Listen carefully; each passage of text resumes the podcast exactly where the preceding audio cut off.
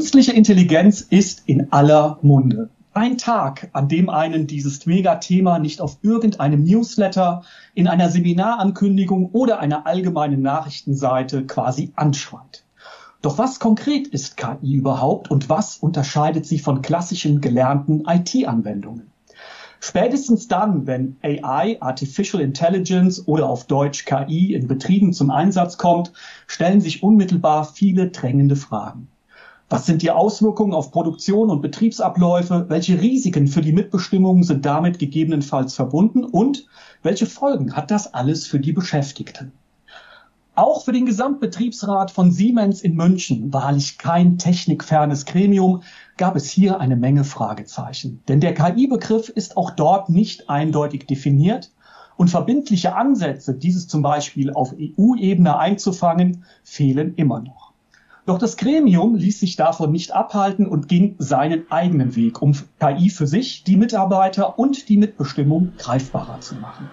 Und damit wieder herzlich willkommen zur neuen Folge von AIB Audio, dem Podcast für erfolgreiche Betriebsratsarbeit. Mein Name ist Christoph Herrmann. Wir berichten heute erneut über ein spannendes Projekt aus dem Kreise der Nominierten für den Deutschen Betriebsrätepreis 2023. Meine Kollegin Eva Maria Stockkotte, verantwortliche Redakteurin der Fachzeitschrift Arbeitsrecht im Betrieb, hat dazu zwei Mitglieder aus dem Gesamtbetriebsrat von Siemens zum Gespräch eingeladen. Eva, leg los.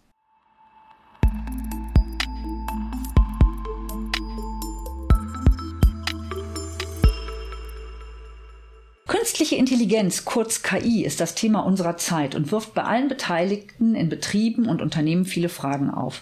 Um diese Fragen im Unternehmen zu strukturieren, suchte der Gesamtbetriebsrat von Siemens nach Möglichkeiten, Betriebsräten und firmenseitigen Entscheidern Hilfestellungen bei der Beurteilung von KI-Systemen zu geben.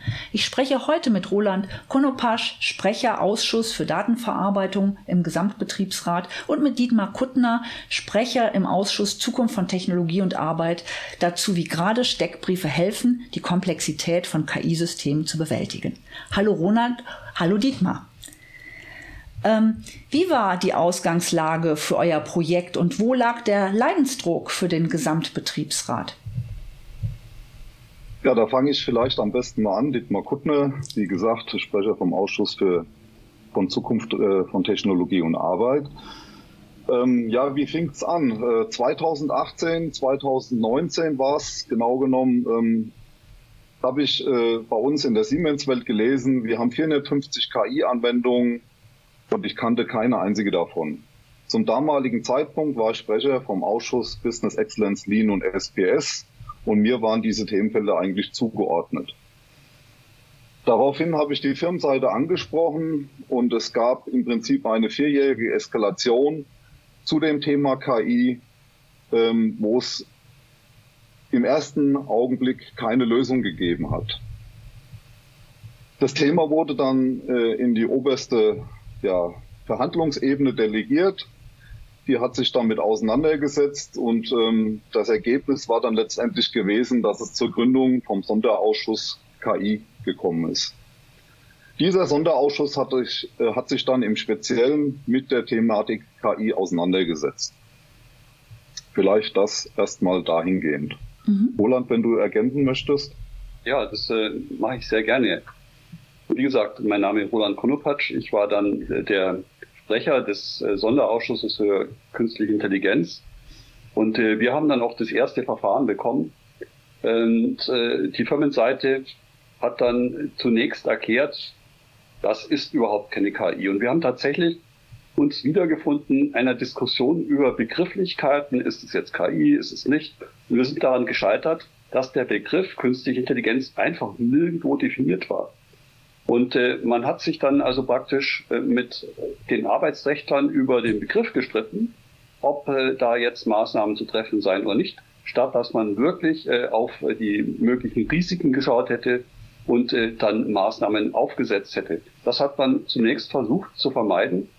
Ähm, war, das war für uns eigentlich die Schwierigkeit am Start. Mhm. Und wie habt ihr euch dann das notwendige KI-Wissen angeeignet? Da braucht es ja dann auch noch mal ganz viel Expertise.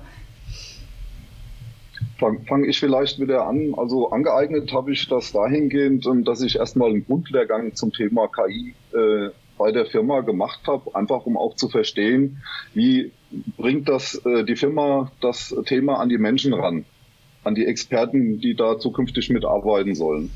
Und eine deutliche Erkenntnis war, Mitbestimmung war da kein Inhalt.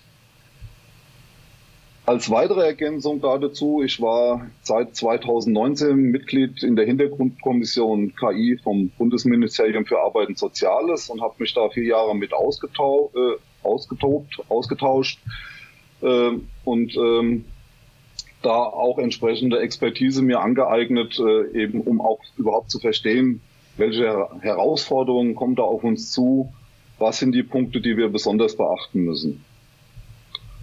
Als weiterer Punkt ähm, bin ich auch in der EG Metall in den entsprechenden Netzwerken unterwegs, heißt ähm, beim RPA-KI-Netzwerk und beim New Work-Netzwerk und beim Industrie 4.0-Netzwerk, wo all diese Themen auch entsprechend aus unterschiedlichen Richtungen her beleuchtet werden. Und bin zusätzlich auch noch auf der Industrieplattform 4.0 unterwegs, äh, wo auch diese Themen entsprechend aufgearbeitet werden und nach Lösungen gesucht wird, wie man solche Themen im Prinzip auch an die Beschäftigten bringen kann. Mhm. Also eine ganze, ein ganzer Blumenstrauß ja. im Prinzip an Aktivitäten, die erforderlich sind, um sich mit dem Thema auseinanderzusetzen. Und man muss auch erwähnen, dass äh, Siemens natürlich äh, eigene Technologieabteilung hat, die sich mit KI auseinandersetzt, die da auch in den europäischen Gremien mitspricht äh, und diskutiert und äh, dass wir ähm, Kontakte dorthin geknüpft haben und auch Unterstützung erfahren haben. Sowohl zum Thema Ethikleitlinien in der EU, als auch natürlich zu dem Thema, was ist denn jetzt eine KI? Und wir haben schnell gelernt, das kann man so oder ähm, äh, anders eben betrachten, also enger definieren oder weiterfassen. Ähm, es, wir haben das Glück, dass äh, der äh, Leiter äh, unseres KI-Labs hier auch schon mal mit einer ähnlichen Situation konfrontiert war und eine Checkliste äh, im Internet äh, quasi oder auf einem Kongress gesehen hatte, die ganz ähnlich das Thema KI strukturiert hat. Und von da hatten wir dann die Idee, wir könnten mit einer Checkliste das Thema strukturieren und dann für die Diskussion aufarbeiten. Mhm. Als, er, als Ergänzung vielleicht dazu noch, ähm, man muss ja auch die, die unterschiedlichen, ja, wie soll ich sagen, Herausforderungen oder Anforderungen von KI-Systemen sehen. Es gibt ja KI-Systeme, die erstellen wir selber und es gibt KI-Systeme, die kaufen wir ein. Also auch da zu sehen, wie wirken die entsprechenden Themen hier in Deutschland auf Beschäftigung letztendlich, welche Möglichkeiten der Lösung haben wir, welche Unterstützung haben wir. Der genannte Kollege, den der Roland genannt hat, ähm, mit dem sind wir in meinem Ausschuss jetzt auch in regelmäßigem Austausch wo eben geguckt wird, wo sind die neuesten Erkenntnisse, was müssen wir beachten, müssen wir was revidieren. Also auch da geht es in Richtung intensive Diskussion, wo ist ein Handlungsbedarf, wo sind die kritischen Systeme, wo sind die Systeme, die wir laufen lassen können. Mhm. Ähm, ihr habt eben vom Steckbrief gesprochen. Das ist ja, äh, darunter stelle ich mir jetzt so eine KI-Card vor. Wie seid ihr da konkret vorgegangen? nochmal für unsere Zuhörerinnen und Zuhörer? Naja, es, es gab diese Veröffentlichung äh, von Mitchell über Model Cards for Model Reporting äh, des Algorithmus ist eigentlich an sich. Und äh, die Idee haben wir aufgegriffen, um wesentliche Eigenschaften eines KI-Systems darzustellen. Mhm. Wir haben uns äh, dann eben 13 Fragensblöcke überlegt, äh, die eine KI besser beschreiben, damit wir in die Diskussion kommen. Mhm. Und wie kommen dann die KI-Cards zum Einsatz und wer nutzt dieses Instrument? Ja, die KI-Cards werden von den Bedarfsträgern ausgefüllt. Mhm. Wir haben im DV-Ausschuss ja eh ähm, eine, eine, ein ein Standardfoliensatz. Der wurde praktisch um diese AI-Cards dann ergänzt. Das war dann zusätzlich auszufüllen. Und über diese Punkte, die dann da drin standen, wurde diskutiert. Wir haben uns also praktisch dann einfacher getan zu erkennen, ist es ein System, über das wir tiefer und weitergehend äh, Frage stellen müssen. Müssen wir hier besondere Maßnahmen mhm. treffen? Müssen wir vielleicht darauf bestehen, dass hier eine Studie eingefordert wird? All diese Punkte waren dann klarer und transparenter, weil ja das schon vorbereitet war. Es ist auch so, dass alle Bedarfsträger jetzt praktisch selbst ähm, reflektieren müssen anhand der Fragestellungen und nicht unvorbereitet ins Gespräch kommen. Das heißt, wir kriegen auch dadurch eine höhere Qualität schon in der Vorbereitung. Mhm. Super. Ja. Was aus, aus meiner Sicht vielleicht noch als wertvolle Ergänzung dazu dient, ist, ähm, dass wir eigentlich auch relativ schnell erkennen können, ähm, sind es KI-Anwendungen, die direkt auf Beschäftigung wirken mhm. oder eben nicht. Ähm, gab es denn Vorbehalte, Befürchtungen oder Hindernisse auf dem Weg zu diesen KI-Cards? Ja, natürlich. Es war am Anfang für die, insbesondere für die Firmenseite schon eine Herausforderung, mit den Fragen, die der Betriebsrat hier plötzlich mhm. hatte, umgehen zu können, weil die Firmenseite hatte ja auch keine Antworten. Also der Erfolg der AI-Card ist eigentlich derjenige, was auch firmenseitig, also ich meine jetzt von unserer arbeitsrechtlichen Organisation, mhm. Nicht das Geschäft, dass auch die Arbeitsrechtler hier plötzlich die Informationen hatten, die sie gebraucht hätten, um das System beurteilen zu können. Und äh, so hat sich die Diskussion ergeben. Wir sind dann weggekommen von dem äh, von der Diskussion über Begrifflichkeiten mhm. hin zu der Diskussion, aha, da gibt es vielleicht wirklich ein äh, Risiko, aha, da müssten wir vielleicht tatsächlich eine Maßnahme treffen. Das war die Herausforderung, die es zu meistern galt. Und ich denke, jetzt sind alle sehr, sehr froh, dass wir ähm, diese Möglichkeit haben und diese Informationen.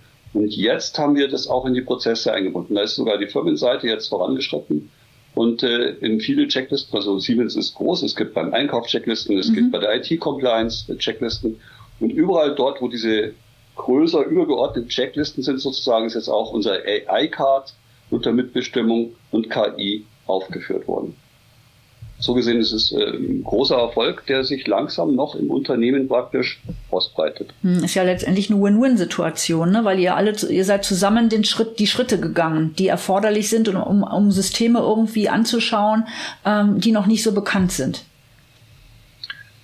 Es, ja. es war ja letzt, letztendlich auch ein Findungsprozess gewesen, wie wir außerhalb äh, des, äh, ja, der, der rechtlichen mhm. Situation mhm. heraus im Prinzip eine Lösung generieren kann, die es möglich macht, sich überhaupt solche Systeme anzusehen, sie zu bewerten und letztendlich davon Handlungen abzuleiten. In welcher Form auch immer, Qualifizierungsbedarf, äh, neue Arbeitsplätze schaffen oder solche entsprechende Auswirkungen. Mhm. Ähm, nun seid ihr ja auf Gesamtbetriebsratsebene. Wie bindet ihr denn die lokalen Betriebsräte mit ein? Die müssen ja auch gucken, was lokal bei denen vor Ort abgeht. Da, da würde ich wieder anfangen, Roland, wenn es dir äh, recht ist. Also zum einen haben wir natürlich gelernt, es ist wahnsinnig wichtig, sich gut zu vernetzen. Ähm, das war auch ein, ein, langer Prozess. Mittlerweile habe ich ähm, von zwei Gremien, also zwei Betriebsratsgremien, die Anfrage bekommen, sich bei uns ähm, äh, mit dem Thema KI letztendlich aufzuschlauen, in, in, in Austausch zu gehen, zu gucken, was ist denn unsere, unser aktueller Status da dazu, wie reagieren wir auf gewisse Positionen. Ähm, da sind Ängste von den Beschäftigten da, die wollen wir natürlich auch äh, besprechen, gucken, wo sind denn tatsächlich Gefahren. Also dieses, dieser Austausch über die Ebenen hinweg ist essentiell für uns, weil nur dann haben wir den entsprechenden, das entsprechende Feedback, dass wir darauf reagieren können und feststellen, da gibt es jetzt Gefahrenverzug, da haben wir einen Handlungsbedarf oder da eben nicht. Also ein wesentlicher Punkt. Für diesen Austausch ist es eben auch sehr hilfreich. Jede Veröffentlichung zu dem Thema hilft uns natürlich. Wir, wir haben ja die Möglichkeiten, dass wir das jetzt praktisch, bei, bei Siemens gibt es äh, zwischen dem GBR und den lokalen Betriebsräten sogenannte Verbindungskreise. Mhm dass wir in diesen Verbindungskreisen über das Thema ähm, referieren sozusagen, um das in die Breite zu bringen. Wir haben die Möglichkeit, dass wir Podcasts intern machen und auch äh, das äh, praktisch nochmal darstellen. Es muss aber bei den ähm, Betriebsräten auch ankommen, eigentlich bei, bei, auch bei den Mitarbeitern und den Bedarfsträgern, die es ja ausfüllen sollen. Äh, jede Veröffentlichung hilft uns so. So gesehen hoffen wir, dass uns auch dieser Podcast hilft, unser Thema praktisch weiter zu platzieren. Okay, ähm, Jetzt nochmal, ähm, um das Thema weiter zu platzieren, drei Tipps für andere Gremien, äh, die wahrscheinlich jetzt schon danach äh, gieren, ja, wie sie mit KI umgehen können, aus eurer Sicht.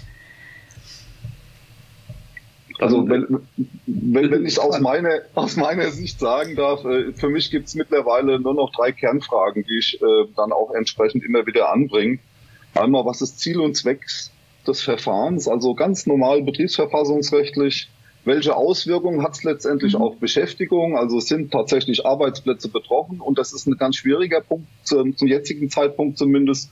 Und was kann ich dagegen tun äh, an Qualifizierung, dass ich die Beschäftigung für die Menschen erhalten kann, beziehungsweise, beziehungsweise welche Alternativlösungen kann ich finden, damit das entsprechend äh, für die Menschen auch weitergeht.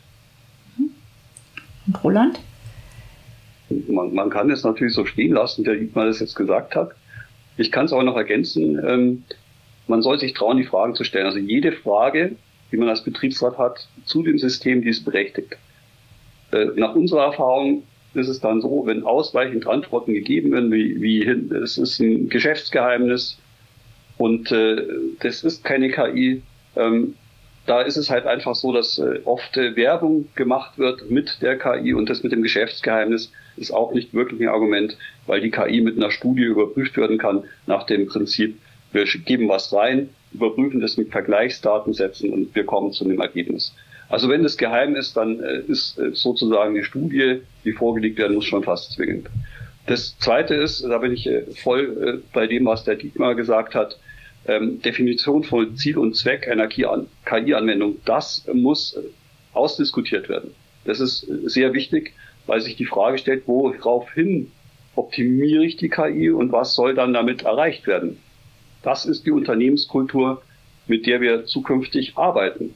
Und da wollen wir als Betriebsräte natürlich beteiligt sein. Und äh, der letzte Punkt aus meiner Sicht ist, die KI-Algorithmen, das sind Werkzeuge.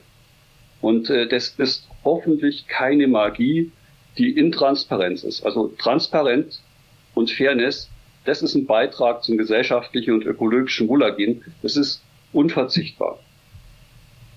Ganz, ganz herzlichen Dank an euch beide. Dietmar, du wolltest noch was ergänzen. Ich habe es gesehen.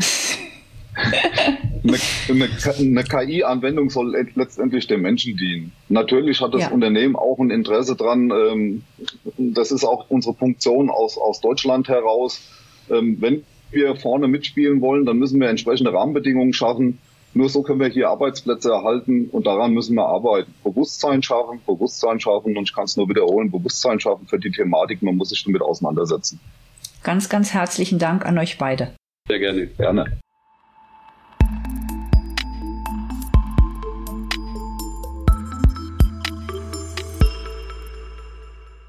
Wie sagte der Kollege Konopatsch doch gerade noch im Gespräch, man soll sich trauen, jede Frage zu stellen. Ein paar Antworten liefert unsere Fachzeitschrift Arbeitsrecht im Betrieb. Monatlich berichten wir hier über alles, was wichtig ist für die betriebliche Mitbestimmung. Welche rechtlichen Regeln gelten und zu beachten sind und wie sich diese in der Praxis umsetzen lassen. Im Dezemberheft dreht sich das Schwerpunktthema passend zur heutigen Podcast-Folge um KI und Mitbestimmung des Betriebsrats.